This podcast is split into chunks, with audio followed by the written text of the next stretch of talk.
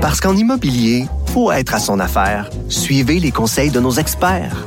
Via Capital, les courtiers immobiliers qu'on aime référer. Bonne écoute. On continue avec notre segment habituel euh, des vadrouilleurs euh, avec euh, dans le fond, le, le, vadrouilleur pour lequel le coronavirus n'a plus aucun secret. Charles Le Cavalier. Bonjour, Charles. Bonjour. Je pense qu'on va pouvoir appeler ça le segment coronavirus. Ah, c'est une émission coronavirus, je te confirme. C'est une émission. Et on n'est pas les seuls, Charles, parce que à l'Assemblée nationale, on a l'impression que c'est le seul sujet, euh, la seule préoccupation. Et c'est bien normal. Euh, ce matin, même le premier ministre, c'est rare, le premier ministre, puis euh, il y a M. Bérubé qui nous en parle aussi, là, a décidé de convoquer l'opposition pour essayer de mettre un peu la, la partisanerie de côté, puis essayer de, de créer un, un, bloc à l'Assemblée nationale pour gérer cette crise-là. puis le premier ministre, après ça, bien évidemment, il a commencé par ses homologues, mais a, fait une première série d'annonces, je dirais, où on sent qu'on on passe, on, on, on s'en va ailleurs. On passe dans un deuxième niveau d'alerte, dans un deuxième niveau de, de stratégie d'action pour essayer de prévenir le pire. François Legault n'a pas mentionné, n'a pas dit les mots état d'urgence, mais il a dit, en fait, il dit, il a dit tout le Québec doit se mettre en mode d'urgence. Et puis ce qu'il annonce aujourd'hui, ça chamboule la vie des gens.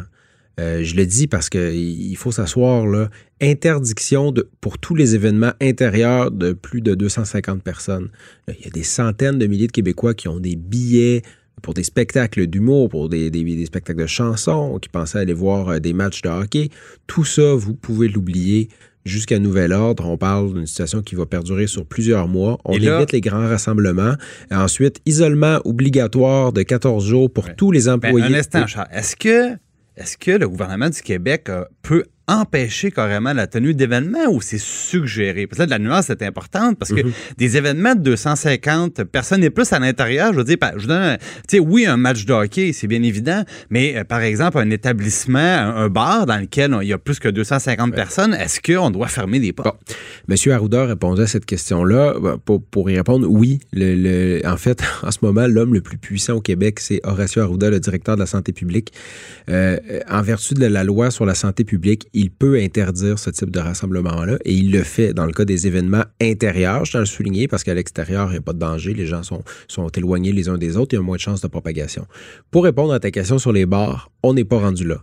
Il y a certains pays qui l'ont fait. L'Italie, en ce moment, où c'est vraiment la crise, euh, les seuls magasins qui sont ouverts, c'est les pharmacies, les épiceries. Tous les autres commerces sont fermés jusqu'à nouvel ordre. D'accord. On n'est pas là au Québec. On parle des événements ponctuels. Voilà. Où il y a des gens, qui, il y a des gens en, en grand nombre qui se rassemblent à une heure donnée, qui partent ensemble à une heure donnée, euh, et donc où il y a plus de chances d'avoir des échanges, où il y a une contamination, les gens viennent d'un peu partout au Québec pour s'y rendre. Aussi. Évidemment, on s'entasse souvent, donc il y a une proximité physique. Oui, on s'entasse et puis on va se déplacer parfois de loin. Donc, c'est pas la même chose que d'aller au centre d'achat.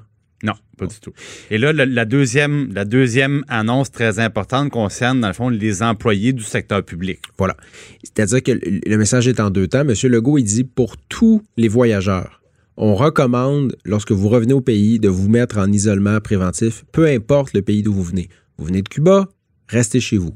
Vous venez de la France, restez chez vous. Vous venez de l'Iran, restez chez vous. Peu importe le pays, peu importe le risque, on vous demande de rester à la maison. Mais c'est une demande. Dans le cas de tous les employés du secteur public, du réseau élargi de l'éducation, de la famille, les CPE, les, le réseau de la santé, peu importe, tout ce monde-là, là, c'est obligatoire. Tous ceux à partir d'aujourd'hui qui reviennent de l'étranger, on reste à la maison et les gens vont être payés de toute façon. Ouais, c'est un isolement volontaire payé. Et est-ce qu'il y a une interdiction pour les, ces employés, par exemple, des, des écoles, hôpitaux, et euh, est-ce qu'il y a une interdiction de partir en voyage aussi? Bien, bon, évidemment, euh, on reste dans un pays libre, démocratique, avec des chartes euh, des droits et libertés. Il n'y a pas d'interdiction de quitter le pays en ce moment.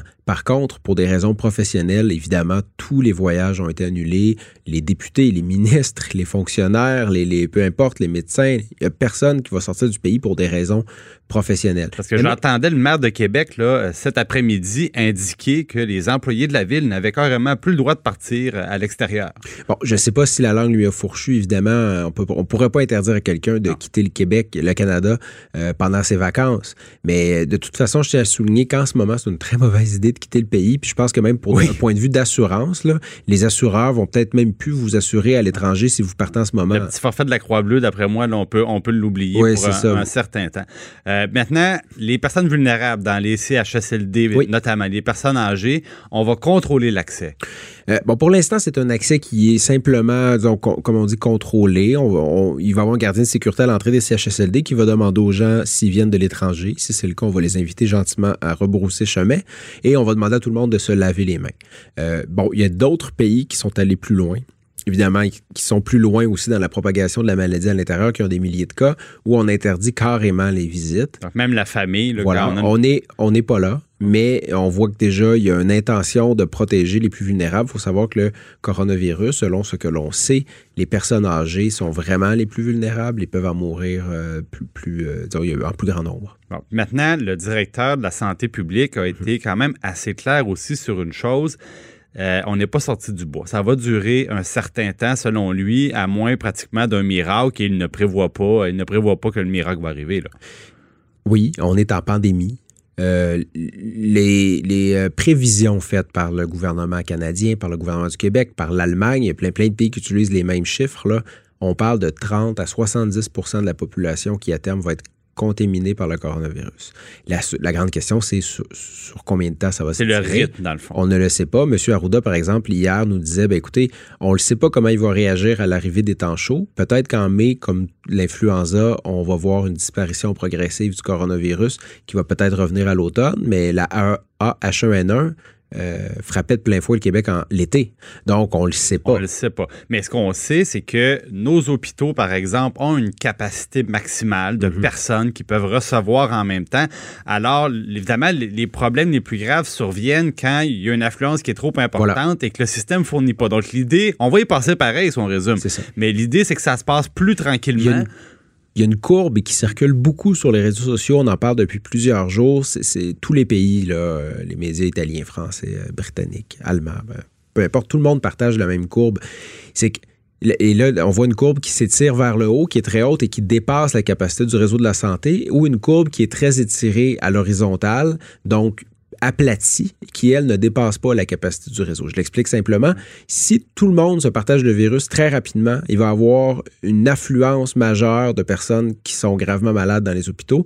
Si les gens se partagent le virus plus lentement, ben, il ne va pas avoir de pic, comme on dit en anglais, de, de, c'est, plus gérable. visite. Et c'est plus gérable pour le réseau de la santé. Et c'est ça l'objectif des mesures annoncées aujourd'hui, c'est de ralentir la contagion à l'intérieur du, Québec. Voilà, donc on, ne prétend même pas pouvoir euh, la stopper ou y résister, mais on veut la, ralentir. Euh, maintenant, Charles, en quelques secondes, euh, est-ce qu'il y a eu des réactions, par exemple, du milieu de la santé ou de, spécialistes des gens de la santé au plan du gouvernement? Est-ce qu'on est satisfait? Bien, sur les médias sociaux, je pas fait une pas fait une veille là, de, exactement, mais je vois qu'il y a quand même beaucoup de médecins qui se réjouissent euh, de l'annonce de, de, de l'interdiction des, des événements de plus de 250 personnes parce que c'est un gros vecteur de contagion. On a vu qu'aux États-Unis, là, je pense que euh, dans, dans l'État du Massachusetts, il y a eu une rencontre sur la biotechnologie et en une seule journée, presque 80 personnes qui ont été contaminées. Puis ça, ces gens-là vont contaminer leur famille, etc. Donc, ça, fait boule de neige. Donc, les médecins semblent très contents de cette décision-là. C'est sûr que là, en ce moment, au Québec, on n'a pas beaucoup de cas, on attend le pire, mais M. Legault dit, ça s'en vient, il faut se préparer à ça. Bon, merci beaucoup, euh, Charles Le plaisir. Journal de Québec, et nous, euh, on va se laver les mains. Puis on va sûrement se reparler demain. Assurément. Merci. Merci, Charles.